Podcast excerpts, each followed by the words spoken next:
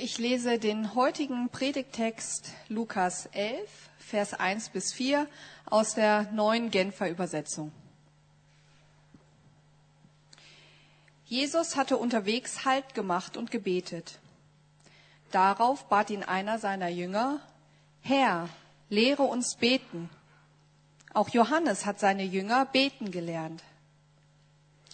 Jesus sagte zu ihnen, wenn ihr betet, dann sprecht, Vater, dein Name werde geheiligt, dein Reich komme, gib uns jeden Tag, was wir zum Leben brauchen, und vergib uns unsere Sünden. Auch wir vergeben jedem, der an uns schuldig geworden ist. Und lasst uns nicht in Versuchung geraten.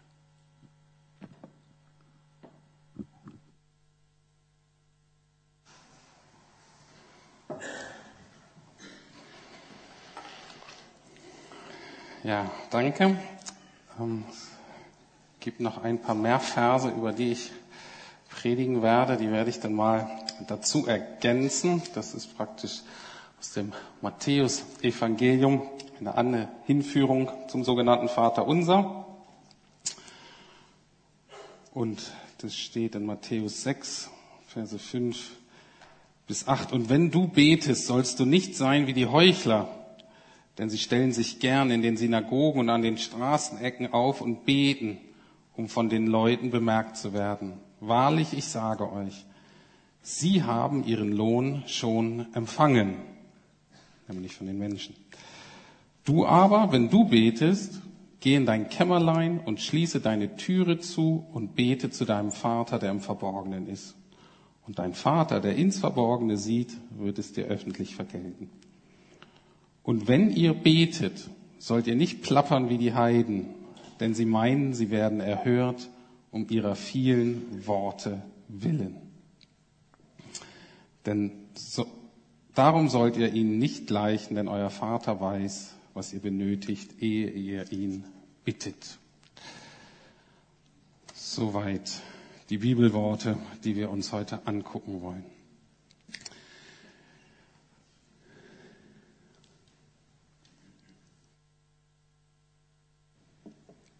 Ich weiß nicht, wie es euch geht. Für mich passiert immer was ganz Interessantes, wenn wir so eine längere Anbetungszeit haben, fokussiere ich mich auf Gott.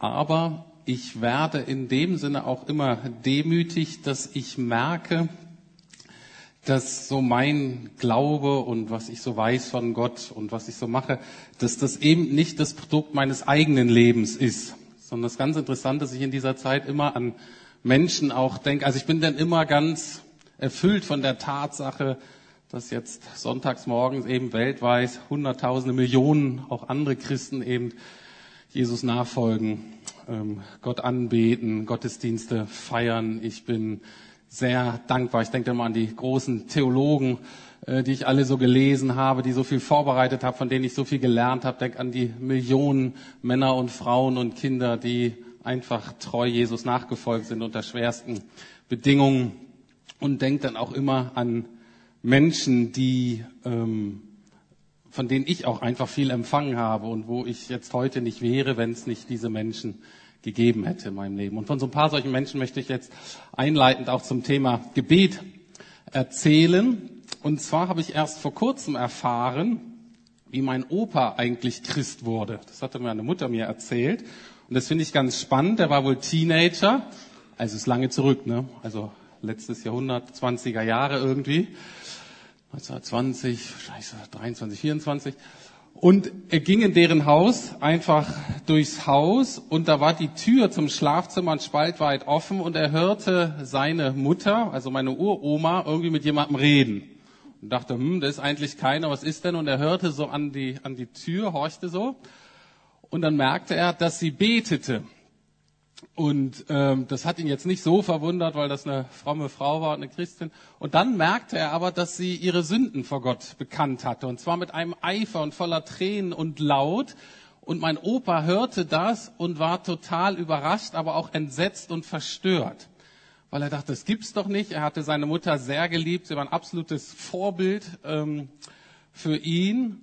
Und er ging so weg und dachte, wenn meine Mutter schon ihre Sünden so bekennen muss, wie kann das denn erst bei mir sein? Und der Heilige Geist hat das benutzt und er musste dann in sein Zimmer gehen, ging dann auch auf die Knie und hat seine Sünden bekannt und hat Jesus sein Leben gegeben. Ähm, ganz erstaunlich, einfach eine Auswirkung von einem Gebet, was natürlich so überhaupt nicht geplant war, aber das Gott so benutzt hat. Meine Frau und ich haben fünf Jahre in England äh, gearbeitet, haben mit einem internationalen Team zusammengelebt. Es war eine, in vielerlei Hinsicht eine herausfordernde Arbeit. Und wir hatten einen Mitarbeiter, der war Kanadier und der war 20 Jahre Missionar in Nepal gewesen, in den entlegensten Ecken des Himalayas. Der hat unter Bedingungen gelebt, die wir, also, die, die hätte wahrscheinlich 90 Prozent von uns wären wahrscheinlich nach einem Monat eingegangen da. Ähm, und immer, wenn wir zusammenkamen zu Mitarbeiterbesprechungen oder Gebetstreffen und hatten irgendeine Not, irgendeine Schwierigkeit, irgendwas, von dem wir nicht wussten, wie wir das ähm, angehen sollten, kam Doug in den Raum, setzte sich und fing an zu beten. Und die Atmosphäre änderte sich völlig, weil dieser Mann gelernt hat, 20 Jahre im Himalaya, nicht auf die Umstände zu schauen, sondern er fing einfach an zu beten, richtete sich auf den Gott aus, den er kannte und die Umstände waren vollkommen egal. Und es war für mich sehr beeindruckend, ich war da ja auch noch jünger, zu merken, wie auf einmal eine Friede und eine Hoffnung, eine Zuversicht in mich hineinkam, wo fünf Minuten später einfach noch Verwirrung und Verzweiflung und Chaos war, einfach durch die Kraft dieses Gebetes. Der hat das natürlich nicht gemacht, damit wir Frieden empfangen. Der hat einfach gebetet, so wie er betet. Anderer der Gründer dieser Arbeit dort, ähm, ich habe das selber nicht erzählt, aber ein guter Bekannter und Freund von mir sagte, es war immer schwierig, mit dem so durch die Stadt zu gehen, durch London oder Cambridge oder was weiß ich, weil man nie wusste, ob der sich mit dir unterhält oder mit Gott. Weil das war so ein Beter, entweder etwas, was worüber du geredet hast, hat ihn denn so innerlich aufgewühlt, dass er das zu Gott gegeben hat, oder irgendwas in der Straße, in der Stadt, irgendwas hat ihn angesprochen, das braucht Gebet.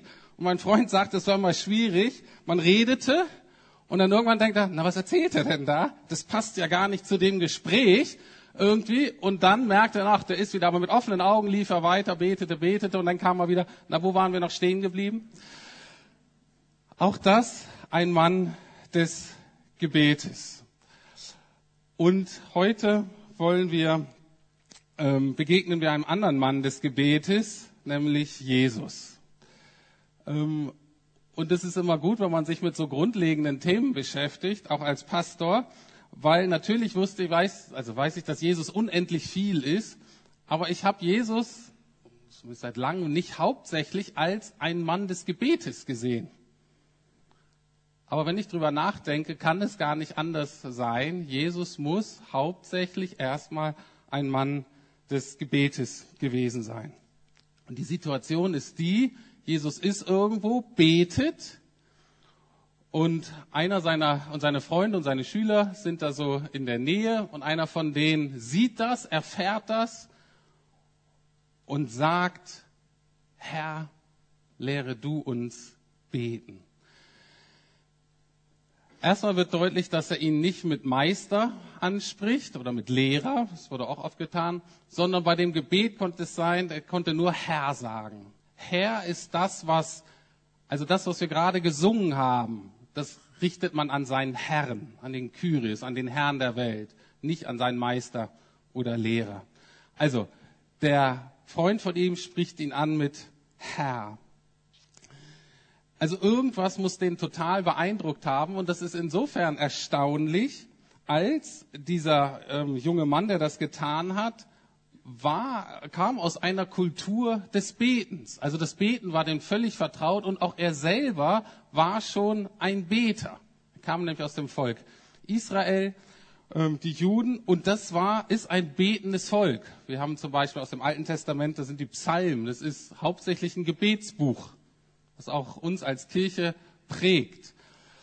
Ähm, und auch sonst im Alten Testament wird deutlich, es wird einfach unendlich viel und sehr selbstverständlich gebetet.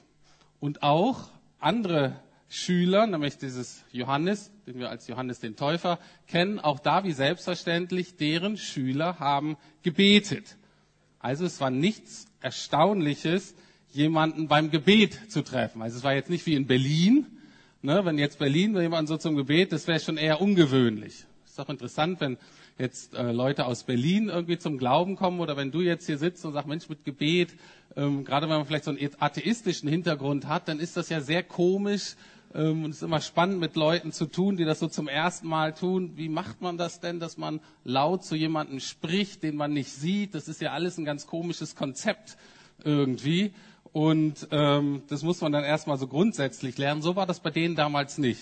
Für die war das selbstverständlich. Die haben voll gebetet.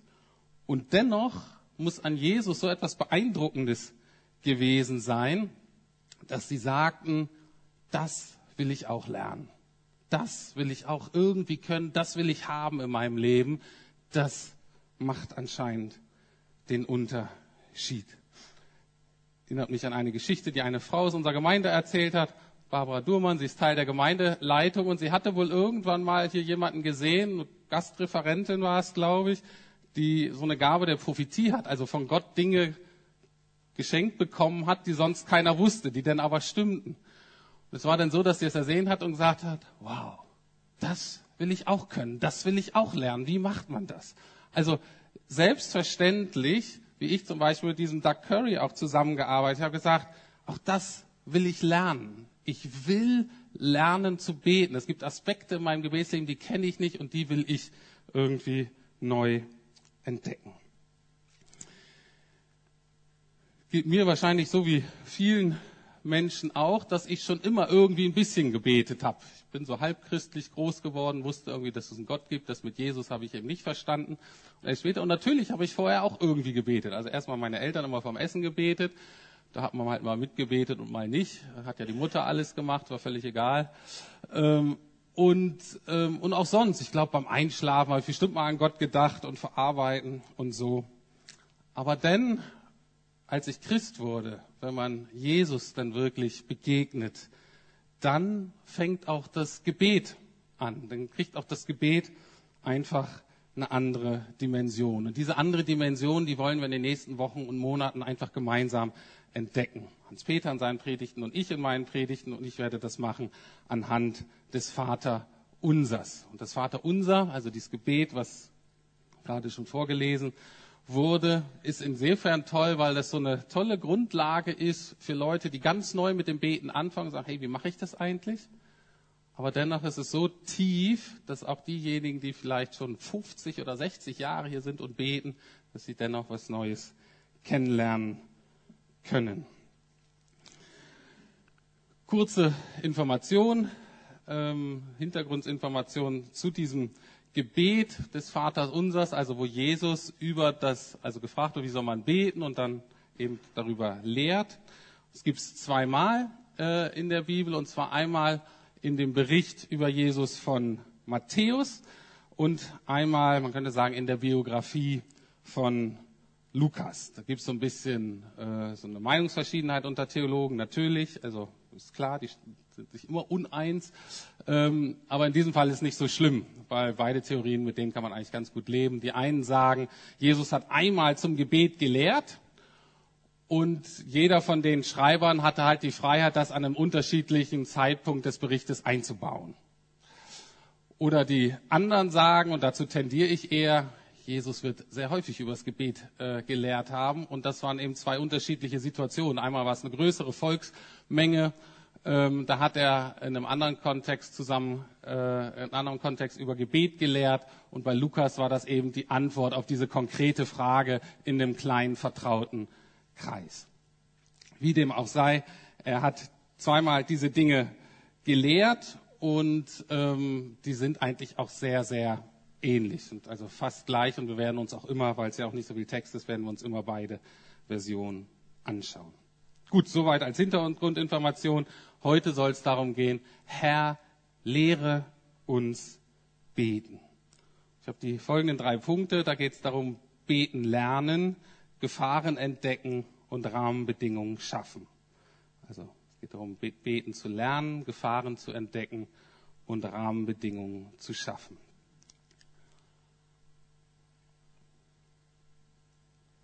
Kommen wir zum ersten Punkt, zum Beten lernen. Ich habe mich gefragt, warum ich als Pastor in den sechs Jahren hier so selten gefragt wurde, Rüdiger, lehre mich doch das Beten. Könnte natürlich sein, dass Sie denken, ja, der hat auch keine Ahnung, warum soll ich den fragen? Nicht ganz falsch. Könnte aber auch sein, dass wir sagen, oh, ist nicht nötig, das läuft eigentlich ganz gut oder irgendwie klappt's. Oder aber es liegt an zwei weiteren Punkten. Entweder denken, oh, ist auch nicht so wichtig, kann eigentlich kommen auch ohne Gebet ganz gut durchs Leben.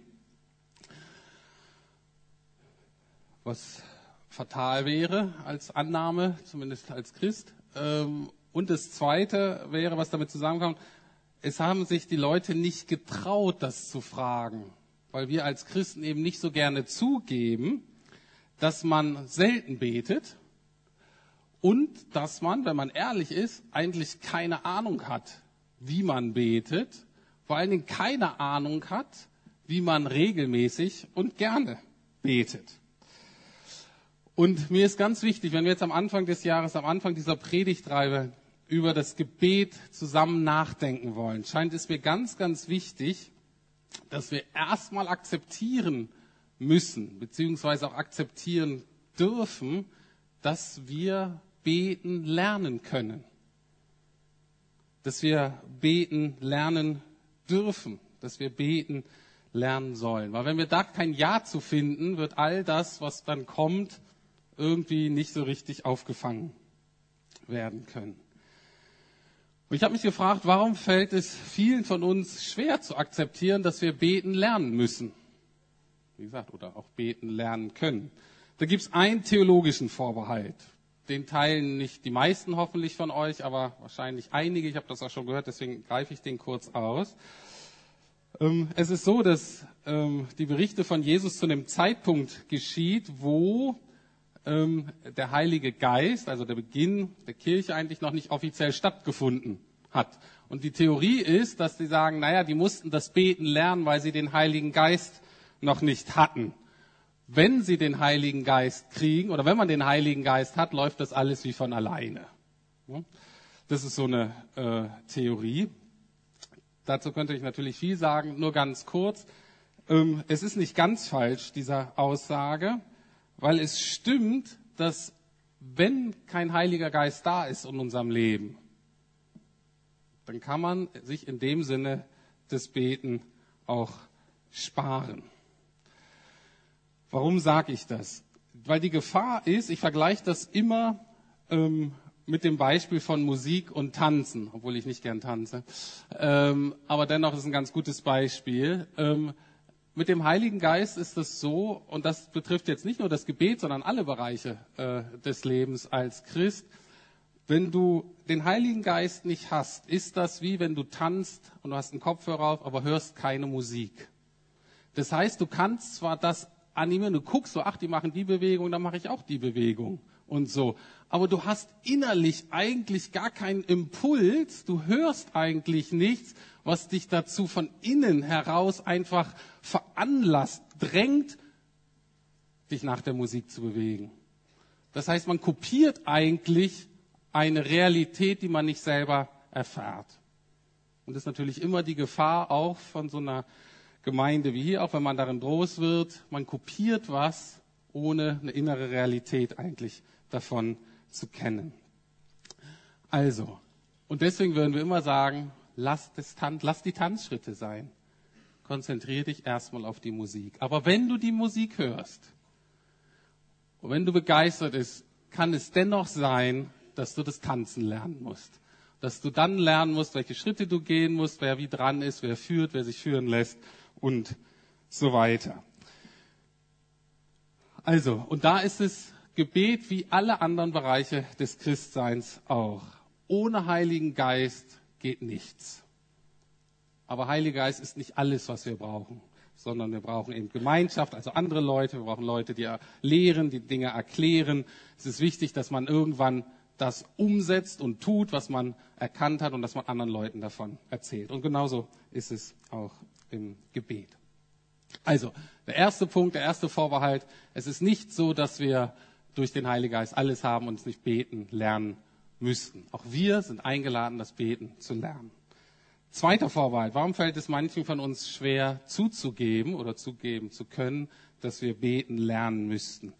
Und ich glaube, der zweite Punkt ist der, der auch uns immer begleitet, und zwar ist das Leistungsdruck. Wir leben in einer Leistungsgesellschaft. Wir sind eine ziemlich respektable Gemeinde.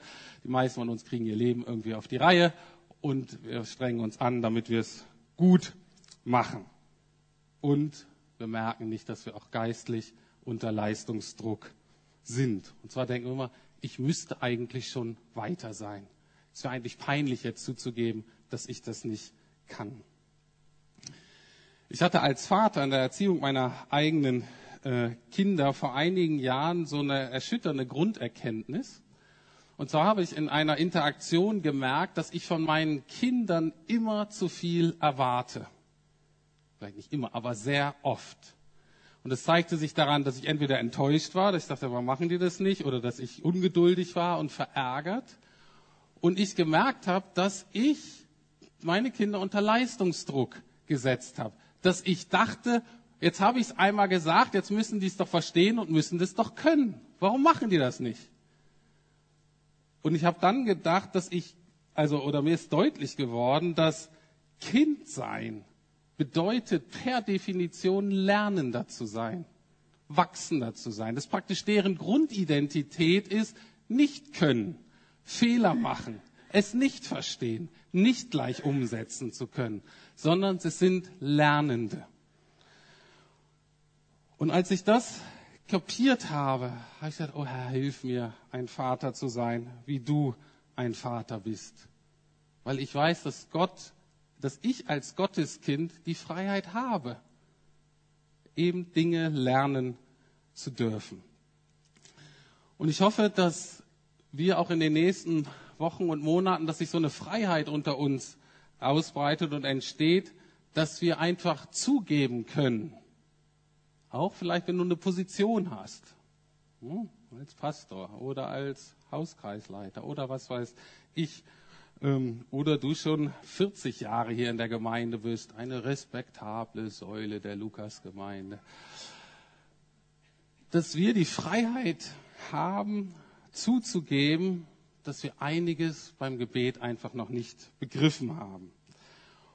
Oder aber, dass wir es vielleicht irgendwie verstanden haben, aber wir haben es noch nicht erfahren. Oder das, was wir vielleicht einmal irgendwie erfahren haben, schaffen wir nicht in eine gute Routine umzusetzen. Und das wünsche ich mir, dass wir das einfach zugeben können und dass wir uns das allen zusprechen können, dass wir Lernende sind. Zentral ist natürlich beim Gebet, und da gehe ich nächste Woche drauf, das ist so wichtig, dass wir uns eben auf Gott konzentrieren, der eben als erstes mit unser Vater angesprochen wird. Und der ist eben anders glücklicherweise als ich als Vater. Und da wird deutlich, dass beim Gebet nicht darum geht, dass wir besser werden, sondern dass wir Gott besser kennenlernen. Ja? Oder es geht auch nicht darum, dass wir uns in den nächsten Wochen zeigen, wie gut wir sind, sondern wir wollen entdecken, wie gut Gott ist. Darum geht es beim Beten lernen. Gut, ich hoffe, das habt ihr so ein Ja dazu gefunden. Ja, ich will auch lernen. Ich will auch weiter wachsen. Zumindest in manchen Aspekten. Heißt ja nicht, dass man von sagt, das, was gut ist, will ich behalten, aber ich will weiter wachsen.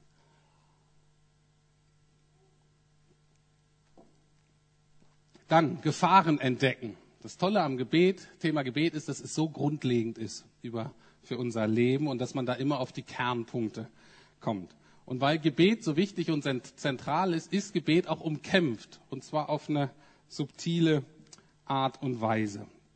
Jesus nennt uns hier eigene, einige Punkte. Die erste Gefahr beim Gebet ist Heuchelei. Wie könnte es anders sein, Heuchelei? Jesus sagt, und wenn ihr betet, macht es nicht wie die Heuchler, die sich zum Gebet gerne in die Synagogen und an die Straßenecken stellen, um von den Leuten gesehen zu werden. Ich sage euch, sie haben ihren Lohn damit schon erhalten. Das ist erstmal so eine Grundentscheidung. Gott sagt nicht, hör zu, du darfst die Dinge nicht für die Menschen tun. Er sagt, mach ruhig. Aber dann kriegst du auch eben nur das, was die dir als Lohn geben können.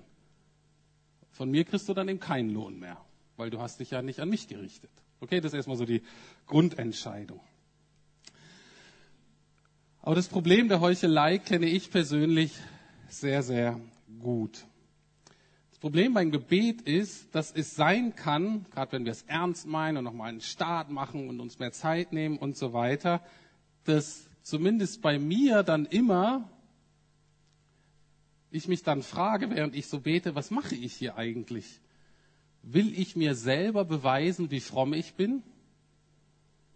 Ne? Will ich mir jetzt selber wieder beweisen, dass ich ein guter Christ bin, äh, sozusagen? Luther hat einmal gesagt, ich muss Buße über meine Buße tun. Ich weiß nicht, ob ihr das kennt. Wir sind so auf uns bezogen dass selbst in dem Moment, wo wir Dinge als falsch erkannt haben, wo wir dachten, das kann doch nicht sein, dass ich das getan habe, dass Gott noch Geduld mit mir hat und mich nicht einfach aus dem Weg schafft, ist ein Wunder. Und man bekennt das und man sagt seine Sünden. Und im gleichen Moment, wo man sagt, ich bin eigentlich der schlimmste Typ, den es gibt, denkt man, ah, was bin ich doch für ein Heiliger, weil ich so ergriffen bin über meine Sünden. Erkenntnis. Und das so ernst meine. Und schon bin ich wieder bei mir selbst und es dreht sich eigentlich um mich. Also die Gefahr der Heuchelei ist, und gerade beim Gebet, ich tue so, als ob es mir um Gott ginge, aber eigentlich suche ich die Anerkennung von Menschen. Entweder von mir oder aber natürlich dann auch von anderen Menschen. Und das kann natürlich immer sein, die Gefahr, ich selber weiß eigentlich nicht wirklich zu beten, aber immer wenn wir in einer Kleingruppe sind oder was im Gottesdienst oder so, da bin ich vorne weg beim Gebet. Ne? Alle denken, wow, das ist ja voll der Beter.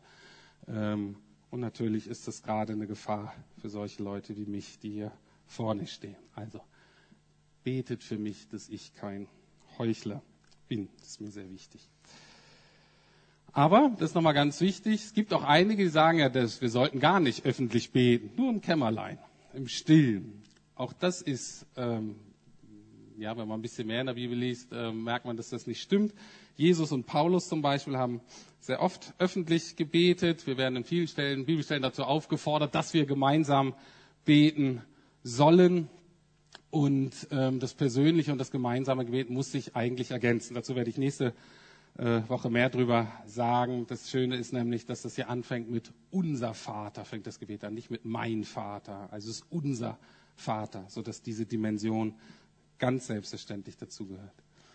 Zweite Gefahr, die Jesus möchte, die wir entdecken, wenn es ums Gebet geht, ist Gesetzlichkeit.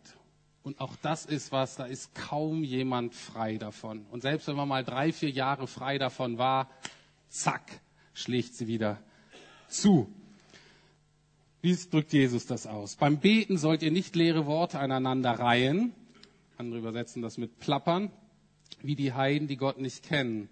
Sie meinen, und das ist jetzt der springende Punkt, Sie meinen, Sie werden erhört, wenn Sie viele Worte machen. Also Gesetzlichkeit ist praktisch, könnte man auch eine Form von Werkgerechtigkeit nennen oder auch eine Art religiösem Leistungsdenken. Und die Logik ist so, ich werde von Gott erhört, eben warum? Nicht, weil Gott gut ist, sondern weil ich mich anstrenge oder weil ich es richtig mache. Gibt kaum jemanden, der Christ wird und nicht mal so eine Phase hat, wo er sagt, wow, heute wird der Tag richtig gut, weil ich viel gebetet habe. Oder so durch den Tag geht, oh, ich habe es heute Morgen nicht geschafft zu beten. Es fällt bestimmt irgendwie Feuer und Schwefel vom Himmel heute. Das ist so. Das steckt in vielen von uns drin. Und auch wenn wir länger unterwegs sind mit Gott, kann sich dies auf sehr subtile Weise immer wieder ähm, ja, deutlich machen. Ganz kurz nur, ähm, ist auch eine schöne Gelegenheit für mich als Pastor heute mal ganz kurz über Gesetzlichkeit äh, zu reden, weil dieser Begriff, zumindest seit ich Christ bin, in den letzten 20 Jahren sehr oft missbraucht wurde. Und Dinge durch diesen Begriff gebremst wurden, die eigentlich gut sind. Zum Beispiel hat sich entwickelt unter Christen, auch unter Freikirchlern, die es eigentlich ja so ganz ernst meinen, dass wenn man anfängt von konkreten Dingen zu sprechen, wie sich der Glaube auswirken soll, vielleicht sogar von festen Gebetszeiten oder wie man mit Geld umgeht oder mit seiner Sexualität oder irgendwelche oder wie man seine Arbeitsethik ändert und so, dann hört man ganz oft, ah, das wollen wir nicht zu konkret machen, das ist gesetzlich. Aber das hat eigentlich mit Gesetzlichkeit an sich überhaupt nichts zu tun. Aber da keiner mehr gesetzlich sein wollte, haben wir gesagt, okay, dann, ähm, dann nehme ich das mal nicht so ernst, dann mache ich es vielleicht nicht so konkret, dann, dann lasse ich das lieber. Und was sich dadurch in meiner Generation äh, entstanden ist, und ich fürchte auch bei vielen Jüngeren, dass bei vielen von uns, die Jesus nachfolgen, ein vertrauensvoller Gehorsam sich gar nicht richtig entwickeln konnte, weil er immer sagt, ah, Vorsicht, du wirst gesetzlich. Und auch unter uns Christen ist so eine Beliebigkeit und Gleichgültigkeit entstanden, dass jeder so machen kann, was er will. Beziehungsweise, dass auch keiner mehr Rechenschaft ist und dass man auch gar nicht mehr miteinander drüber ringt und guckt, wie sieht's eigentlich aus, sondern man macht halt einfach. Bei Gesetzlichkeit ist es ganz wichtig, dass die Motivation entscheidend. Also wenn man jetzt das Thema Gebet nimmt, es ist auf keinen Fall falsch zu versuchen, gute Routinen zu entwickeln. Es ist falsch, wenn wir die entwickeln aus Angst vor Strafe, dass wir dann denken, äh, Gott segnet uns nicht, Gott ist böse mit mir, Gott wird mich strafen. Aber wenn sie aus einer Sehnsucht erwachsen, Gott besser kennenzulernen, dann ist es nicht gesetzlich, sondern dann ist das weise. Ich glaube, kaum jemand von uns würde einem verliebten Paar das sagt, Mensch, diese Woche ist voll, aber wir wollen uns, wir setzen mal drei Termine fest über die Woche, dass wir uns treffen wollen. Keiner oder die wenigsten von uns würden sagen, bloß nicht. Ihr seid ja voll gesetzlich. Das würde nämlich sagen, hör zu, das macht ihr doch bloß, weil ihr sonst Angst habt, dass der andere dann vielleicht sauer ist. Ne? Oder dass ihr in der Zeit vielleicht jemand anders kennenlernt und eure Beziehung kaputt geht. Und man sagt, ja, pff, kann natürlich passieren, aber das ist nicht die Motivation, weshalb wir uns dreimal verabreden. Wir verabreden uns dreimal, weil wir Zeit zusammen verbringen wollen. Okay? Und das ist die Motivation. Also lasst euch durch dieses, also guckt, ob ihr wirklich gesetzlich seid, ob das wieder hochkommt, diese Wurzel vom Leistungsdenken. Aber lasst euch nicht jeden konkreten Schritt, den Gott euch gezeigt hat, das muss ich jetzt tun, lasst euch den nicht mies machen, nur weil irgendjemand ruft vor sich, jetzt wirst du gesetzlich heißt eigentlich oft nur Vorsicht, jetzt meinst du es zu ernst mit Jesus und es stellt mich in Frage und äh, äh, das ist mir ein bisschen unangenehm. Also lasst euch da nicht verunsichern. Also die Gefahren sind Heuchelei und sind Gesetzlichkeit und ähm, da brauchen wir den Heiligen Geist immer wieder, dass er das aufdeckt und dass er uns davon befreit. Und das Dritte, wovon Jesus spricht, sind Rahmenbedingungen schaffen. Wir müssen Rahmenbedingungen schaffen. Wichtig ist, dass wir wirklich zur Kenntnis nehmen, dass Jesus sich selbst immer wieder zum Gebet zurückgezogen hat. Ich lese einfach nur mal ein paar Verse aus dem Lukas-Evangelium vor. In Lukas 5, Vers 16, da steht, er, also es Jesus, zog sich in die Einsamkeit zurück, um zu beten. Etwas später, in jener Zeit zog sich Jesus auf einen Berg zurück, um zu beten. Die ganze Nacht verbrachte er im Gebet. Ähm, wieder etwas später, etwa acht Tage, nachdem Jesus das gesagt hat, also jetzt nicht das, das, 6,12, sondern irgendwas anderes, ähm, nahm er Petrus, Johannes und Jakobus mit sich und stieg auf einen Berg, um zu beten. Also wie selbstverständlich, Jesus nimmt sich alleine Zeit, zieht sich raus aus dem Alltag, um zu beten und manchmal nimmt er seine engen Freunde mit und dann machen die das äh, zusammen. Jetzt können wir das so gucken, naja, Jesus, der war so toll, ähm, der kann das. Ähm, ich würde gerne uns ermutigen, anders drauf zu gucken und zu sagen, wenn Jesus das nötig hatte, obwohl er sonst immer in Verbindung mit Gott war, der hat nie daran gezweifelt, ob Gott gut ist, ob er ihn liebt und so weiter. Gut, am Kreuz kurz, aber ähm, sonst prinzipiell nicht. Dann ähm, äh, und Jesus das aber brauchte, dann muss uns klar sein, ich hoffe, ihr kommt zu dem gleichen Schluss wie ich, dann brauchen wir das auch. Ich hatte das Vorrecht, dass ich mir jetzt zwischen Weihnachten und Neujahr die Kinder bei meiner Familie geparkt und konnte dann drei Tage ähm, mich so rausziehen und hatte dann alleine für so Gebet und Bibel lesen und so ein bisschen spazieren gehen und so. Und das war einfach unglaublich gut. Aber es wird auch deutlich, wenn man das tut, ist das erstmal ziemlich schwierig. Wenn man gerade gerade aus dem Weihnachtstrubel raus, ne, äh, traumatisch äh, und dann so in die Stille dann ist das, oder zumindest bei mir ist es das so, dass ich dann immer Zeit brauche. Und im Rückblick würde ich sagen, ich habe die Zeit nicht so gut genutzt, wie ich sie hätte nutzen können. Ich habe ein bisschen mich mehr ablenken lassen, als ich eigentlich wollte. Und nach den drei Tagen hatte ich so den Eindruck, oh, jetzt könnte ich noch mal gut drei Tage gebrauchen, damit es weitergeht. Aber ich bin ganz sicher, in diesen drei Tagen hat Gott mir mehr wichtige Dinge zeigen können und es sind wesentlich mehr Dinge passiert in mir, als wenn ich drei Wochen zu Hause weiter gemacht hätte. Vielleicht sogar drei Monate. Also dieses Rausziehen ist einfach total wichtig, wie wir das auch machen. Einmal im Alltag versuchen und dann immer mal wieder im Laufe des Jahres ein paar Tage. Gut, aber schauen wir mal die eine Rahmenbedingung jetzt konkret an. Jesus sagte Matthäus 6, Vers 6, wenn du betest, geh an einen Ort, wo du allein bist, schließ die Tür hinter dir und bete in der Stille zu deinem Vater. Dann wird dich dein Vater, der alle Geheimnisse kennt, belohnen. Wie jetzt die Belohnung aussieht, das lassen wir mal. Aber die Rahmenbedingungen gucken wir uns äh, mal an. Also es geht darum, was wir brauchen. Anscheinend ist immer wieder Zeit und ungestört sein. Dazu muss ich sagen, dass mit diesem ungestört sein ist wirklich schwierig mit kleinen Kindern. Und also unsere Kinder waren äh, schreckliche Schläfer und eigentlich die ersten fünf Jahre haben die mir in Kombination mit anderen ähm, Dingen da in England mein Gebetsleben total zerschossen. Und ich musste erst wieder von Grund auf, als ich bisschen Zeit hatte, das Beten lernen. Weil als ich äh, als sie so klein waren, ist es immer, immer wenn ich mich hingesetzt habe, ich bin eingeschlafen. Also Abwasch konnte ich noch machen, Staubsaugen konnte ich noch machen, Predigten konnte ich noch, aber hinsetzen zum Beten ging einfach nicht mehr. Und auch das vielleicht an die von euch, die sagten, ich hatte schon mal eine gute Gebetszeit, aber die ist irgendwie verloren gegangen. Völlig selbstverständlich. Es gibt einfach Dinge im Leben, Etappen, und dann geht uns das Gebetsleben irgendwie verloren. Und deswegen ist es gut zu sagen, okay, das ist so.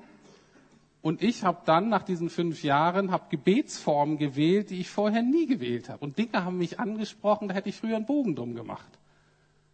Aber ich musste was finden, was mich in meiner Situation abholt und dass ich wieder wachsen kann. Das ermutige ich euch auch, egal wo ihr seid, was dazu geführt hat, dass euer Gebetsleben vielleicht futsch gegangen ist, kann es wieder aufgreifen. Oder natürlich, wenn irgendeine dramatische Sache im Leben passiert. Man verliert vielleicht ein Kind oder man verliert einen Partner oder was weiß ich.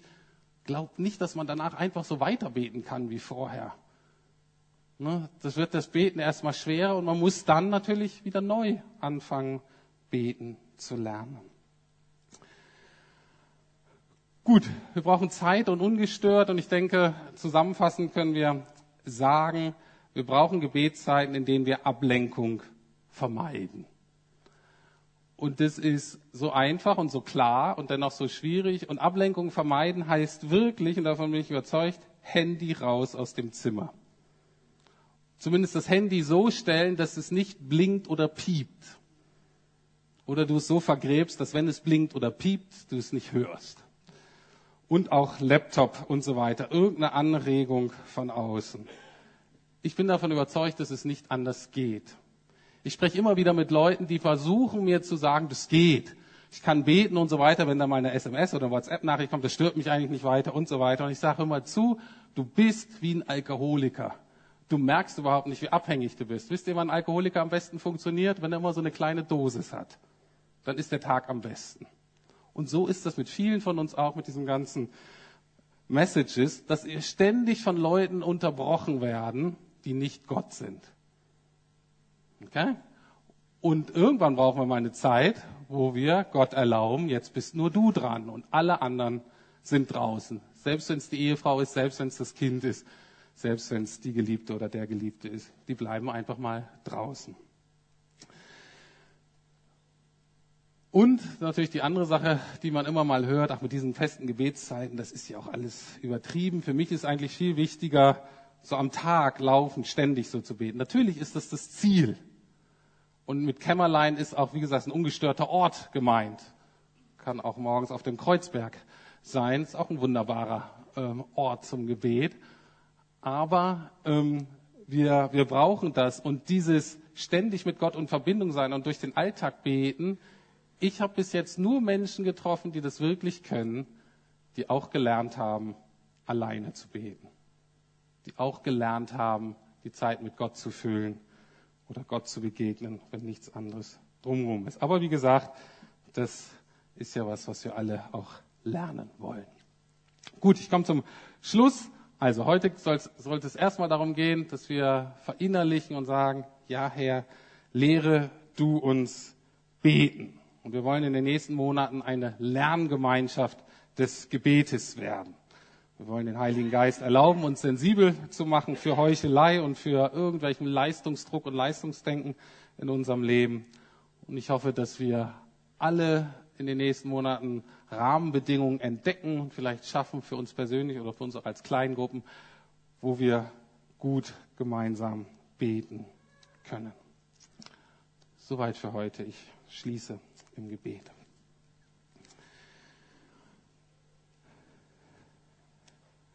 Ja, lieber Herr, ich mag diesen Bericht in Lukas so gern, wo das Gebet dadurch inspiriert wurde, weil einer deiner Freunde dich beim Gebet gesehen hat und Gott sprach mit Gott und es muss einfach Wahnsinn gewesen sein. Und so wie die gesagt haben, ich will da lernen, ich will da wachsen, ich will da Neues entdecken, Herr, möchte ich das auch sagen, Herr.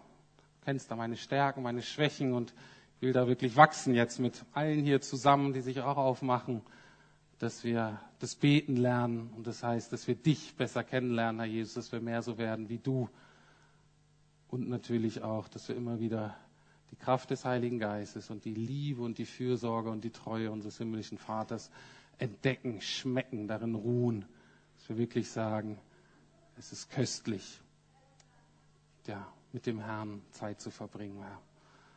Und darum bitten wir dich, Herr, du weißt, wo wir stehen, jeder Einzelne. Wir bitten dich, dass du uns zusammen näher zu dir ziehst, Herr. Amen.